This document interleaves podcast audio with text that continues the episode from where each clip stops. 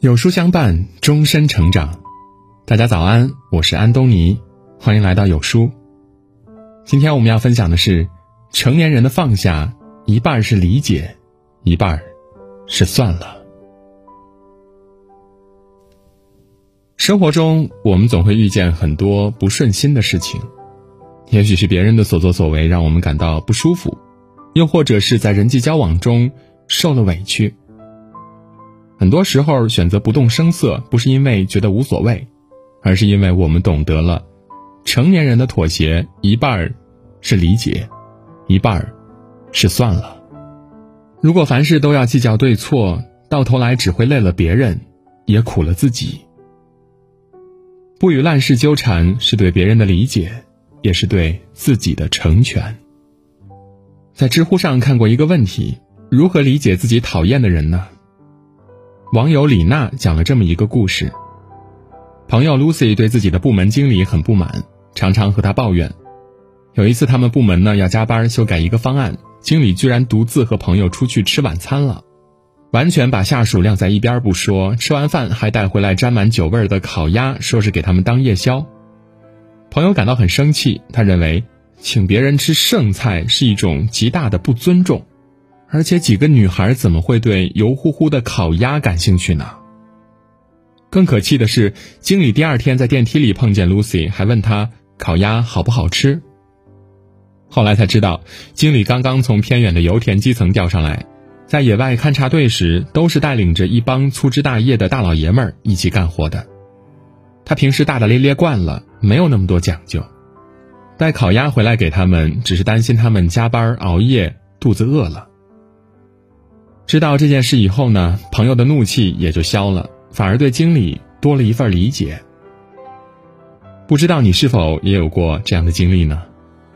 曾经觉得看不惯的人和事，随着年龄和认知的增长，反而学会了与之和平共处。有人说，这是因为被生活磨平了棱角，逐渐变得圆滑世故，所以对很多事情都可以妥协了。可我却认为。成年人的平和，是因为历经世事之后，多了一丝同理心。我们开始懂得了，凡是站在别人的角度考虑问题，也逐渐明白了，这个世界上人人都有自己的无奈和局限。与其暗暗较劲儿，不如多一分理解，少一点挑剔。前段时间的热播剧《怪你过分美丽》中，莫向晚是一名叱咤风云的金牌经纪人，手握两大顶流艺人林湘和徐玲。后来因为公司无法满足徐玲的发展要求，徐玲跳槽去了另外一家经纪公司。在林湘的生日会上，莫向晚被林湘的粉丝逼迫，当众辞去了经纪总监的职务。在那之后呢，公司安排给莫向晚带的艺人全都是十八线的小演员。为了给艺人找资源，莫向晚到处碰壁，还被无数次的拒绝。最让我印象深刻的一幕呢，是莫向晚帮十八线艺人送签找戏，没想到制片人是曾经和他有过恩怨的张萌和李飞。两个人一唱一和，故意为难莫向晚，不仅迟迟不安排送签试戏，还说没有收到莫向晚邮寄的试戏影像资料。莫向晚临走的时候对张萌说了一段话。不是所有的下一次都会如期而至的，这个圈子就是这样的，起起伏伏，一天一个样儿，谁又会知道下一次会变成什么样啊？面对张萌三番四次从中作梗，莫向晚心里肯定是有怒气的。他之所以没有选择当众和他撕破脸，是因为在巨大的名利场中摸爬滚打多年，早已经深谙人性的多面了。当你处于人生的高光时刻，身边的人自然会对你和颜悦色；可是当你跌落低谷的时候，也总有一些人会选择落井下石。这个时候，对自己说一声算了，不是软弱和认怂，而是为了吞下委屈，为大格局。陈丹青说过一句话：“我几乎从来不生气，因为我认为没有必要。有问题呢，就去解决。”不要让别人的错误影响自己。不与烂人烂事儿纠缠，是成年人最顶级的自律。把时间和精力花费在更值得的事情上，努力让自己变得更好，才是真正的明智之举。在网上看过一段话，很多时候，比起关系一般的人，那些曾经和我们亲密无间的人所带来的伤害，才是最让我们难以释怀的。前阵子，朋友小琼就和我说，他和公司里的一个同事最近关系呢比较僵。小琼半年前刚入职这家公司的时候，这个同事待他比较热情，总是主动呢和他说话。因为负责的是同一块业务，一开始小琼有什么不懂的，这个同事呢也愿意教他。也正是因为如此，小琼把他当做很要好的朋友。虽然小琼是部门里的新人，但是他学习能力比较强，做事儿也很认真。不久之后，他的业务能力便越来越出色了。在一次部门汇报中，小琼的业绩突出，甚至超过了那个同事。老板呢对小琼很满意，当众表扬了他。从那之后呢，同事对小琼的态度就有了微妙变化。他开始有意无意的疏远小琼，后来甚至在别的同事面前说小琼的坏话。我问小琼：“你一定很难过吧？为什么不去找他聊一聊呢？”小琼说：“难过是肯定有的，但是我不怪他，也很感激他曾经对我的帮助。只不过我知道，也许我们的友谊……”就只能到此为止了。每个人的身边总是人来人往，对我们好的人很多，但是一如既往善待我们的人呢，很少。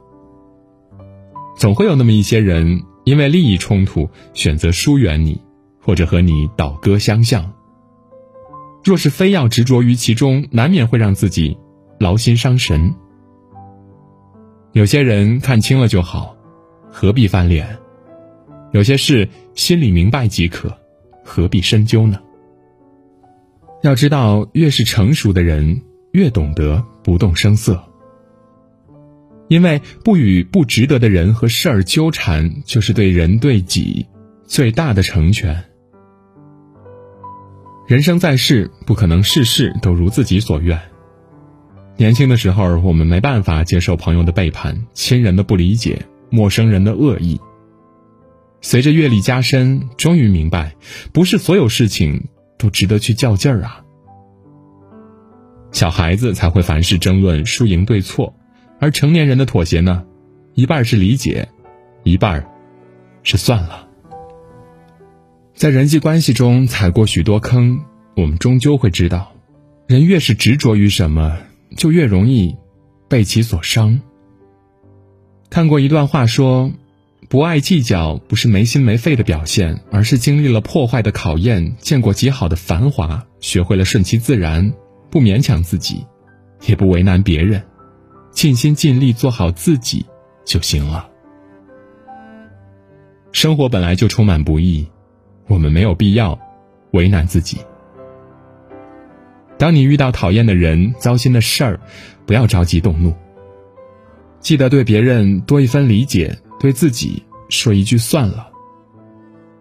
余生愿你放下别人的错，解脱自己的心，和这个世界温暖相拥。你知道吗？